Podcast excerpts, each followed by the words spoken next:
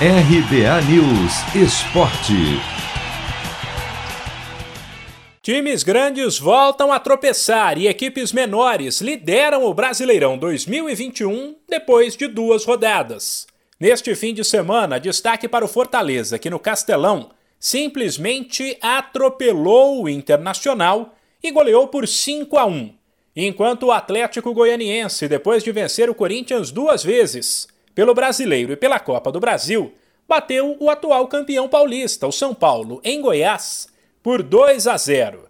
As duas equipes lideram o Nacional com seis pontos, mesmo número do Atlético Paranaense. Aí um outro caso, um clube que já venceu a competição e que conquistou uma boa vitória sobre o Juventude fora de casa por 3 a 0.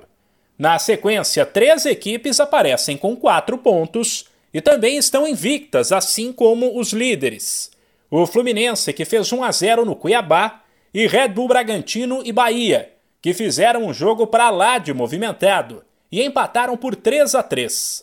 Além desses, o único time que não perdeu é o Flamengo, que não entrou em campo no fim de semana, porque a partida com o Grêmio foi adiada.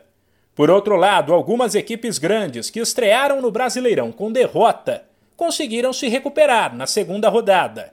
Casos do Atlético Mineiro, que fez 1 a 0 no esporte, do Santos, que bateu o Bahia por 3 a 1 e de Palmeiras e Corinthians. O Verdão, em casa, fez 3 a 1 na Chapecoense, enquanto o Timão, fora, venceu o América por 1 a 0. Aliás, a Chape e o Coelho são os únicos times que perderam as duas partidas já disputadas e por isso estão na lanterna.